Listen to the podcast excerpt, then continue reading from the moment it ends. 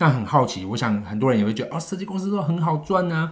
那不晓得说设计公司的这这个毛利或是这个利润的状况大概是怎么样？可以跟大家分享一下吗？可以分享吗？可以啊，可以可以可以分享啊，没问题啊。我们自己的话是三层嘛，我记得嗯毛利的部分，对，这是什么概念呢？什么概念？大概就是比基本工资高一点。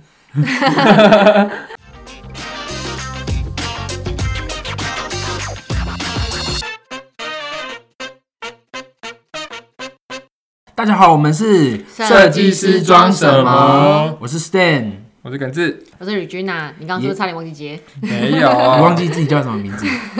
我在讲我不要叫吕军啊，后来想说算了，好幼稚哦。对啊，老梗，这已经玩过几次了。对啊，好啊，那我们这一集就是要来谈到，就是这个，其实前阵子啊，刚好是身边有一个朋友做餐饮的，啊，然后他跟我打电话跟我聊到说，他准备要开设计公司了。那我很好奇啊，为什么他从餐饮，哎、他餐饮也做的不错、啊，好几个品牌，嗯，那为什么要跨过来做设计公司？因为他说，他就觉得我们设计公司只要动动嘴巴，请个人画个图啊，然后工程也其实发包给厂商做啊，是厂商在做事啊，那我们就可以做这个赚这个过水的差价。那究竟设计行业有没有真的这么好赚？那我们今天大带大家来探讨。好，首先我想刚才提到这个部分，大家就会想说，诶，那这样子的话，其实我们平常做一个专案，大概需要耗费多少时间？要不要请耿志分享一下这个商业空间的部分？可以啊。可是我我在在开始之前，我想要了解一下，说你后来怎么回他？啊，你当下怎么？你有呛没有，他我就想说，我说很欠屁，呛哎。没有，我就说屁啦！你们，我说餐饮才好做啊，餐饮妈毛利六成呢。对啊，对啊，我说呃，对待会我们会谈 后面会谈到毛利，然后我就想说，我说我我也我们我自己也投资餐饮嘛，我说你们餐饮你看卖就是东有时候东西就一一翻两瞪眼，可是其实设装修产业真的是一个很真实的服务产业，每个环节都有可能会有客诉的问题。嗯，嗯。对我我觉得设计行业其实它就是某种的高端定制，嗯，例如说像定制西装、定制跟跟成衣西装其实落差就很大了嘛。定制跑车跟成就是跟一般的那种就是大众的车子就落差很大。好，那那我觉得，呃，我我我讲的是商业空间，不好离不好意思离题了。商业空间的话，其实一般来讲，我觉得商业空间时间是最关键的。通常业主找你的时候，他可能租约已经开始付了，他的房租已经开始准备缴了，所以对他来讲，每分每秒都是在烧钱。对，那其实我们就要帮业主，就是在例如说，可能他免租期可能就只有一个月，甚至有可能有的可能连一个月都不到，可能就要开始就是哎设计先做完之后，然后同时就要一边做设计一边做施工。对对，所以商业空间来讲，虽然它耗费的时间，例如说可能没有，例如说例如说像一般豪宅可能到半年一年这么久，但其实它是算是一个浓缩的过程，它必须要在可能要在原本半半年可能要做的事情，它可能必须要在三个月或两个月内，就是利用可能加班啊或怎么样帮他把它赶出来。你是不是顺便抱怨利用加班？就利用利用加班，对，把它做起来。对，所以我是觉得商业空间，你看，呃，只看时间，我觉得是不太准的，因为它很多时候都是都是都是浓缩下来的，嗯然后或者是甚至可能很多人一起做，对，因为他能够早一天开幕，他就可以早一天赚钱。像你上次百货进柜，你是几点进场，然后做到几点？百货进柜的话，哦，星光三月的话是它是十一点以后才可以进场，哦但重点是有时候要看运气哦，因为上一个人上一个柜他可能还没有撤，你就不能进。这样子啊，对，所以那天我们是等三个柜撤了，就等到快一点，我们才哇开始安，装。两个小时哎。对，然后就现场就就就看他们在慢慢撤，但但其实那你们这两个小时在干嘛？打扑克牌。看柜姐啊没有啦，就是 下班了嘛？十一点。我跟你讲，星光三月柜姐很厉害的，他们就是在现场会帮忙，就是就是安排动线啊，然后真的假？真的哦。那个不是柜姐，应该应该是他们公司楼的人楼管吧？楼管楼管穿的很像柜姐，反正就是、对，就是而且都是女生哦，不知道为什么，对对，反正就是这边就是协助你怎么去摆你的柜子啊，怎么样怎么样注意一些事情等等的，反正就是就是等要等到上上一个柜子上测完之后才轮得到你，啊，做到几点？好像做到三点多吧，两三、哦其实也算快了，不过其实其实还是你有可能就是那天都从早上就已经进公司开始处理专案，然后到下午还在画图，可能跑工地，到晚上你还要 U B 就是准备进柜的东西，然后十一点已经在外面等了，结果到凌晨三点才能回到家，然后回到家之后，你可能隔天早上九点十点又有会议，对差不多就是这那还。是会议，有时候八点有工地。对，八点师傅就到了。嗯，对啊，所以我是觉得你不能只看他的，就是他做了几个工作天，而是看他的工作量到底有多少。对，对，这个会比较准一点。好辛苦。那在 Regina 呢，公住宅的部分呢？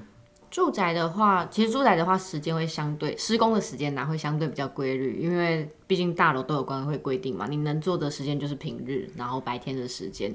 不过因为刚刚不是有提到嘛，就是可能比如说进柜啊，然后到半夜啊，然后早上还要去工地或干嘛的。然后做住宅的话，呃，一般来讲啦，如果先讲设计，然后。比较单纯的话，应应该说一般的情况下，那我们可能设计会跑一个月到一个半月嘛。对，呃，比较高端一点，你要做豪宅的话，设计其实跑三个月都蛮正常的。对对，其实设计对对花很对很花时间，所以其实以豪宅来讲，有可能整个专案跑完是一年的事情。没错。对啊，所以所以他们才可以订一些国外的、啊，那种什么都一等就要三四个月对啊，那天不是，东西哎，昨天是问那个厨具，然后说什么厨具要半年，五个月五个月，五个月，我一般住宅从设计到施工都跑完了。对，对啊，那我们比较常抓的住宅啦，然后以新城屋来讲，含设计的话，差不多三四个月可以完成。对，那如果说，比如说它，当然也是要看，比如说像中古屋，它有需要重新翻新整理啊，那你做的时间就要多花长一点，那可能就再多个一个月。嗯。嗯，其实有时候还看天气嘛，只要一直下雨的话，其实你做也很难阴干，雨啊，雨，或者是台风来的时候发现有漏水什么的，老屋嘛很容易对啊。嗯。嗯，哇，之前那个那个对仁爱路那个案子，台风来，哇，直接 QQ，那 真淹水，真的很怕台风上次有遇到产权纠纷的就是那个。哎你瞧好了吗那个很好笑。对啊，瞧好了，就是反正就是就就是完全就始料未及啦。对对，所以其实，在设计的过程中或施工过程中，其实真的很容易遇到一些突发状况。而且很多都跟设计没有什么关系。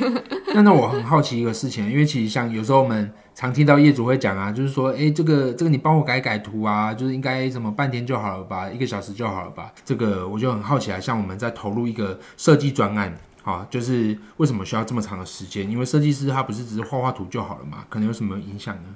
其实画图这件事听起来很简单，可是我换个方向举例，就是大家都会写字嘛，对，可是你有办法自己凭空写出一个合约吗？就是在你没有法律背景或者是法律知识下，你要写出一个合约来，是应该不是每个人都做得到吧？或者是说写到一个完，不要说完美啦，标准不会有问题的一个合约。对啊，那那这个东西画图也是一样，画图当然就是你知道点线面嘛，连一点。那它之所以要花那么多时间，其实是因为它还需要一个思考的过程。有时候牵一发动全身，然后你可能只是以为觉得你我把这里退十公分，但但是你你你的你退一个地方十公分，你的左边、右边、上面、下面跟它后面都会受到影响。嗯，刚刚我有点舌 rap？感觉，我 我真的我太饶舌真的很个丢，这个把它剪掉，对啊，所以其实不，当然我只是画几笔画，当然很快，但是你在构思跟呃去做衔接面的处理是需要一点时间的。对，没错，嗯嗯，完全认同。那有时候甚至就是其实可能真的很简单，那但刚好手上有其他事情，或者在其他会议上，嗯，或者在甚至在交通的过程中，其实这这都有很有可能。对对，因为这行有个很尴尬的点，是因为金额也不小嘛，但是我们也不是只有一个客人，可是大家花了这么多钱，都会觉得什么你们怎么就是好像有点怠慢我这种感觉，但但我们真的不是故意的，是对 真的同时手上有很多事情，所以不是说就是呃就是哦我拿定金，然后就怠慢你这个人没有。而且其实不是，其实不是同时只是在做设计而已啦。当然，就像刚才讲到嘛，其实很多事情要同时处理啊。像像例如说，哎、要不要做试装申请，然后就还要打去问建筑师，对啊，这个还有产权问题，还要跟房仲协调，对，然后对 对，然后包含这个设计，还有我我调整，然后我可能要跟业主做个讨论，结果业主现在可能在上班，所以还要可能要等到他什么哦午休时间。对因为各行各业的方便联系的时间点对。然后问工班，工班现在人在工地，所以你要晚可能三四个小时之后再打，对，嗯然后对啊或者是要等他回到工厂或什么之类的。嗯哼所以的确时间整个时间会拉得蛮长的，就是大家可能很多隐隐形的成本是没有看到的。那在工程呢，像刚才讲到嘛，就是因为我们工程不是只是发包给这个工班，然后他就进场试做了，然后他们自己现场就会帮你处理好吗？那设计师在在还负责了哪些事情呢？在工程阶段的话，我刚毕业的时候也以为我图给他，他就都会处理好。嗯，好，我先讲好了。啊就我今天早上刚好去工地，有一个就是小小的感想，就是其实像图面上来讲，我们都会尽可能的把它标的很清楚。对。然后呢，有呃，举例来说，像油漆好了，我今天可能会涂我会标的很清楚，油漆漆的什么颜色，什么地方漆什么，然后也会跟呃油漆的老板去现场跟他讲说，我哎我这个地方要漆什么颜色，那个地方要漆什么颜色。但是呢，到后来就是大家一定有传玩过那种就是就是肢体，然后就是传达的游戏嘛，就是传到后来一定会招金，就是一定会走走偏。对，所以像我今天去现场，就是你刚刚说的那个游戏是什么综艺节目？前面的人 噔噔噔噔比对对对比一个动作，然后那第二个人在个超级照比一比，超级哦，对，比超级比一比。对，然后我今天去现场就发现，哎，真的有一一两个地方，就是就是我跟老板讲的，跟老板跟他的下面的师傅讲的就不一样了。嗯对嗯对，那好险还没有漆。对对，那我就赶快就就告诉他说，哎，这个地方不对，应该是什么颜色这样对子。对，那我觉得这东西都这些都是小事，但是其实设计师的工作是他每个不管是呃什么工种也好，或者是什么过程也好，其实他都要去时时刻刻的去注意说有没有这种地方错误了，因为我觉得这毕竟是人的工作，难免都会有错误。对对，那嗯但我们的我们的工作其中之一就是要避免这种事情发生。对，对，因为施工其实讲实在，它就是个全人工定制的过程。嗯对啊没有办法用机器施工，那人一定会一定会有不小心出错的时候。那尤其是就有不同的工种的斜界面，那那你去工地，你一定就是其实就是去抓错误了，其实我最近不是在协助公司做这个收尾的动作嘛好辛苦哦。呃，我我我觉得这个部分都还好，但是我自己有发现一个事情，因为有时候我们跟我们的工班其实已经配合蛮久了，嗯，好，所以例如说我们今天说下单，那这个下单到底要做到什么程度？是、是就是打个电话跟他讲。讲完之后，因为有时候只是一通电话，他可能他回去他也觉得没有放在心上，他觉得你还没跟他做最终的确认。哦对我有，就最近的拆除也是，对。他就说没有啊，我以为你还没确定，对对对他还说我是帮你插队做的。对啊，所以我就觉得，所以我我最近我最近就有这样的状况，就是我同一个事情我要确定两三次。对，因为因为因为其实我们的公班比较少会有就要我们回签的这个习惯，但我我现在就是我还是会故意把它印下来，然后回签，让他们觉得有一个正确下单的动作。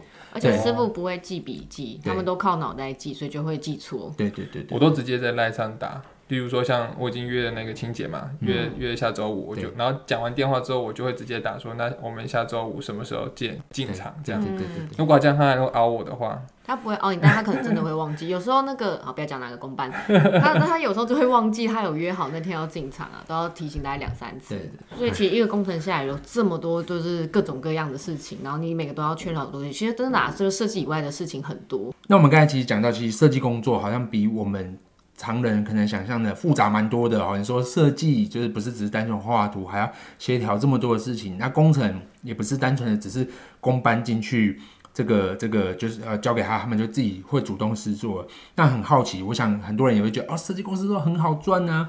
那不晓得说设计公司的这这个毛利或是这个利润的状况大概是怎么样？可以跟大家分享一下吗？可以分享吗？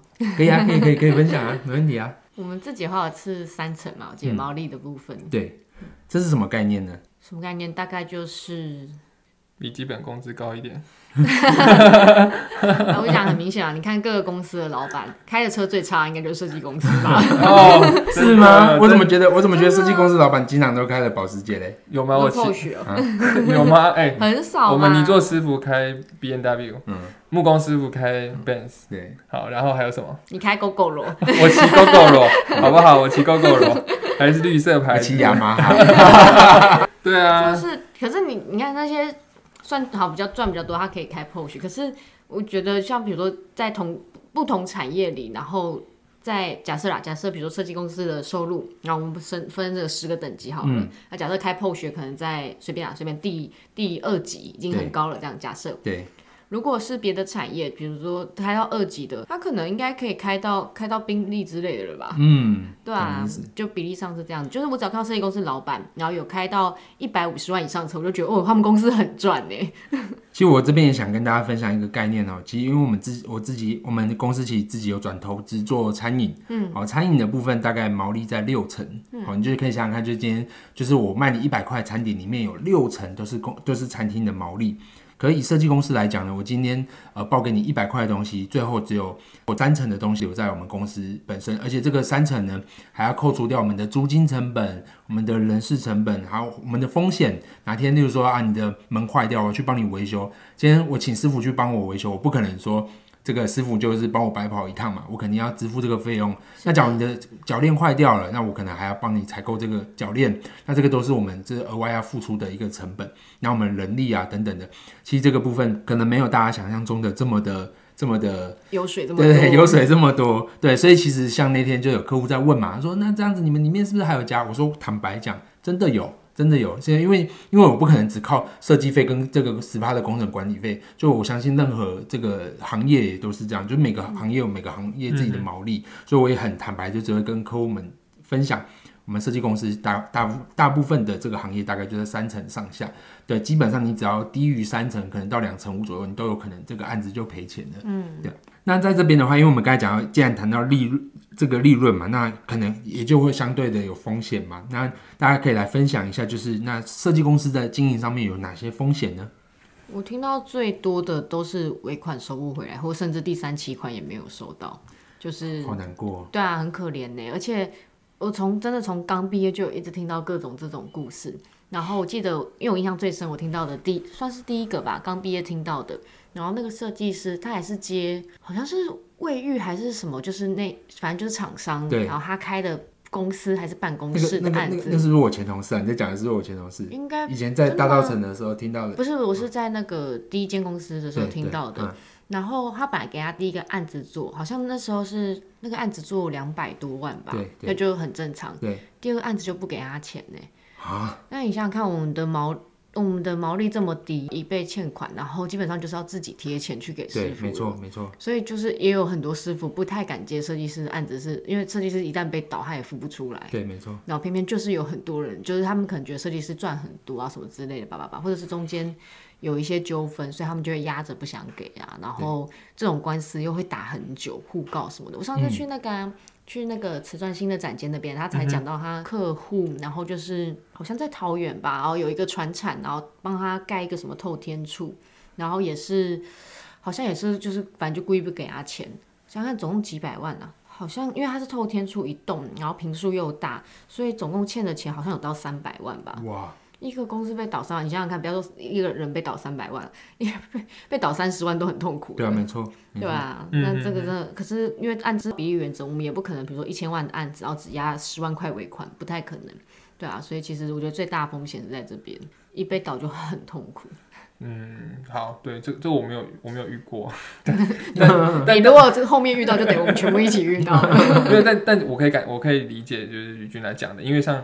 像我在骑单车嘛，然后里面有一个，一个是水电老板，对对，然后呢，你知道吗？那时候我。因为我在，因为我那时候那时候不知道怎样聊天聊到，然后就说要就是可能要交换名片，然后看有没有机会合作。诶，他的他的眼神是比较有点有点恐有点谨慎的 有点恐惧的。对，但我就想说，那我当下有些有点不太明白，但后来想想发现，哦，他可能是被倒了很多次。其实其实那天我记得我们那天去宝哥家吃饭的时候，然后不是他喝醉，不是喝醉酒，就是酒过三巡之后，然后宝哥也分享真心话嘛。他说我们公司算是他配合的设计公司里面相。对比较好，清款，那清款也相对稳定的，因为我们都那个给现金啊，对啊，很多都开票，对啊，就是我想想分享一下，因为其实设计公司，我在想会不会是因为早期大家在设计的呈现上面可能比较简单一点，例如说可能就施工图啊或什么，可能没有到三 D 的阶段或什么的，所以其实常常会有业主的，就就是他的我们在施工完之后，他看到的画面觉得跟想象中有落差，因为会有纠纷，就是啊，对，有很多不付钱，有时候。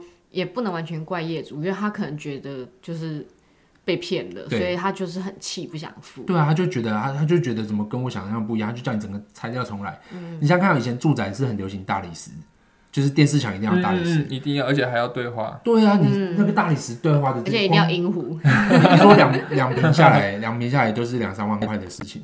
对啊，不止哦，你你再加木座，你在加木座，再加电视柜。对啊，其实整个下来都是十几万的事情。对对对对，哇，叫你整个拆掉重来，那那那那个重来的钱算谁的？下跪。对啊，所以其实一来一回，其实就三十万的，对吧？所以其实就是以前这种遇到这种状况，真的超害怕的。然后，所以这个，所以我们后来公司也会有阶段性的验收机，也是这样嘛。就我们做到一个阶段，我们先还没到下一个阶段之前，先让业主先来确认，是不是跟大家想象的是一样的。都没问题的，我们再往下一个阶段走。对我将这样才能确保对业主来讲，就是哎，我们公司的确有走在他想象的这个道路上面。那对我们公司来讲也是，哎，我们到这个阶段你也验收了，我们再往下一个阶段走，才不会造成最后这个时间一拉长，然后觉得双方彼此上面有落差，对吧？这我们现在在流程上面的一个这个优化。那最后呢，就是这个我我其实也是除了刚才讲的这个餐饮的朋友，其实身边有好多朋友，无论是做地产的做。做这种呃物业管理的很多都呃想要自己出来这个成立室内设计公司。那在这个事情上面，就我们我们这个公司其实成立了也八年的时间嘛，然后我们从台湾到了深圳，再回来台台湾也做了住宅跟这个商业空间。那在假如想要成立设商业呃设计公司的话，不晓得你们有什么样的给这些即将要成立设计公司的朋友有什么样的建议呢？放弃吧。没有，但是我觉我都觉得他们产业听起来都比室内设计赚，到底为什么要跨进这一行？我我觉得是。室内设计这个产业会给人一种就是门槛很相对比较低、比较好进入的一个一个感觉，因为对那但其实我觉得这是一个包着糖衣的毒药，讲成这样，对，因为因为你要讲门槛低，的确是因为开一间室内设计公司不需要什么成本，对，甚至甚至你可能要有个乙乙级的技术技术证，你就可以就可以就可以开了，不，你可以画三 D，你就可以开了，对，但但其实这东西它怎么讲呢？就是它它很容易在。例如说，好，你可能画着美美的图，但是呢，其实你后来是没办法落地的，嗯，那这就会有很多相对应的风险就会产生的，包含说像刚 Stan 讲的，可能材料重做的风险，或者是哎你低估了这样这个东西它的。它的售价的风险，嗯，那那你其实我们是很不喜欢跟业主去做一个追加动作的，因为那是一个一个呃怎么讲呢，就是会扣分的行为啊。说实在就是这样，对啊，所以我觉得这个零零总总加起来，其实你可能前期会觉得说，哎，我跟洽谈，我跟业主洽谈很顺利，然后哎聊的都很愉快，但是你会越做你会越觉得就是非常的困难，对，尤其是你可能没有什么经验的情况之下，对，那这个学费。你可能缴了一次之后你就毕业了，对，所以我是不太建议说，哎，如果完全没有没有经验，或者是你经验还不够的时候，就做这件事情。就你至少要找一个有经验的人跟你合作嘛，因为这个件东西，这些东西啊，我相信他们会觉得他们可以自己做，因为他们一定有自己发包经验。嗯。像在大部分餐厅老板，他就是找木工，他这边大概要怎样，你自己的东西你大概要怎样，当然没问题。对。别人花几十万、几百万会买你大概要怎样的东西吗？嗯，有道理。对啊，那以一个柜子来讲，你的柜子的门片要盖住你侧边的板子，还是还是包在你的柜子里面？对。然后还你的把手你要凸出来的、凹进去的，另外加装什么？然后你要不要跳色、贴皮？一个柜子就有很多个细节。嗯。对，那有些有些人他不是有些人，应该说大部分人他不会说只看这个柜子他才花多少钱，他一定是看整个工程。那我花了两百万的东西，为什么我要买我不喜欢的东西？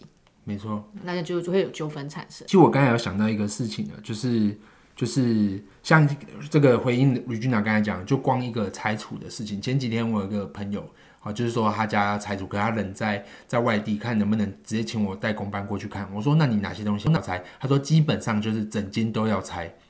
他说整间都要拆，哎，感觉指令很明确，对不对？就一进去之后，我发现哇。它整整间都要拆，到底要拆到什么程度？举例来讲，它的窗台底下有瓷砖，那个瓷砖要不要打掉？嗯，再是它地板是就传统的这种那个花岗岩的地砖，那那个那个地砖要不要打掉？再是它的厨具是那种很很传统的那个灶咖的那种。有砖的那种，有砖的那种，那那那个那个灶咖要不要打掉？嗯，那这个打掉的话，有打跟没打，它费用就差很多。再是，它现在进去还有很多家具，还是那种传统的那种大理石的椅子，超重的那种。哦，哇，你你就想那一车，现在现在那个乐色清运很贵嘛，超贵。你那椅子又这么大开，很难打，也很难运，那它是不是乐色的量就会多很多？啊，那个东西是你自己要带走，还是我帮你丢掉？好，其实光是这些事情，就是大家都觉得，哎，我讲的很清楚啊，就整间要打掉。嗯，可是当我在细问的时候，他才发现他这些东西全部都没有要动，差一点，差一点，全部都没有。这个一来一回大概就是二三十万的事情哦，就二三十万的事情哦。那所以你想想看哦，假如你今天是一个没有经验的设计师，你听到业主的指令是进去整件都打掉，你打打看。大家看，大家看，二三十万就喷掉，然后还要坐回去。而且你可能以为把你带出去现场嘛，师傅知道他会问你。那要是他没问，是他的错啊？没有啊，就是你的错啊。对对对，所以我就就有发现，嗯，这个真的是有很大的一个落差的，对啊。另外一个也想分享啊，就是假如说在成立设计公司的过程当中，因为其实大家就觉得，嗯，设计公司好赚，但你想一个事情呢，就是每个人身边可能都有两三个保险员。但我想每个人身边可能也有两三个室内设计师朋友，对，那室内设计师，所以室内设计这个产业很竞争。那你想想看哦，今天大多数我们身边的朋友，就是我们这个大多数人薪水，例如说可能五六万，就我做到三十岁，可能五六万五六万的薪水，可能在朋友圈里面已经算是中高的薪资水平的。那你你在三十岁的时候，你有没有办法存到两百万？我想很多人还是有点辛苦的。好，那你说两百万，你今天拿去买了房子，付了头期款。基本上你能装修的费用可能只剩下五十到八十万。嗯哼哼，来找你的时候，你的设计费一平收五千块，三十平就是十15五万，然后他还要买家具，还要买家电，基本上就是没有什么预算可以可言了。对，那你就会发现最后很多的案子，你不断的在帮他评估、画设计、做提案，最后都很难就成成交下来。那你就会花很多时间在这个空转的上面。其实有时候时间就是我们成本。那你如何往上走？你要让如何变成能够就是大家能够为你的设计买单，就是愿意花这个十五万，甚至能够花到二十万、三十万来买你的设计。你需要时间累积的，所以你尖角只是一个素人，你从你是从某某设计公司出来的设计师，那你要自己接案，坦白讲真的没这么容易，因为你是 nobody。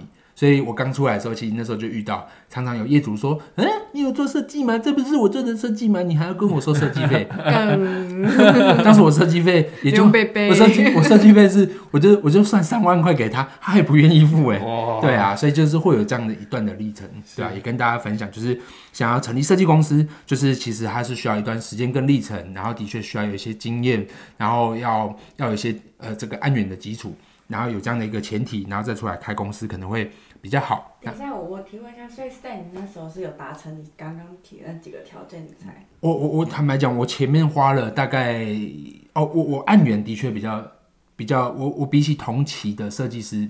就是幸福很多，因为我早期办活动，我办了创业的活动，所以我刚出来的时候，我说我是室内设计师，就好多的很多的在活动的，我当时我我直接分享，就大概我现在的脸书好友不是四千多人吗？我四千多人，快五千人了，已经四千八百人了。那我这个这个这样的人数，我大概在二十六岁就已经是这样的人数了。对，所以你就可以想想看，就我的朋友就是人数人数比较多嘛，所以其实自然这种商，而且又是商业空间的，都大部分都是老板，所以当他们要有办公室的装修，有商业空间的装修，自然而然就找到我。所以我那时候二十五岁出来创业的时候，的确有点春风得意，嗯，就你的朋友都还在做设计师助理，对，但你已经可以结案了，这样子。他说排队的人就是从从公司门口排到就捷法国。捷运站那边，屁呀、啊对啊大概大大致上是这样，跟大家分享这个事情。所以，假如大家假如想成立设计公司的话，也可以去找就是真的人脉很强的，这或许也是一条路。OK，好，那这是我们这周的分享，那就先到这边啦，拜。拜拜。拜拜。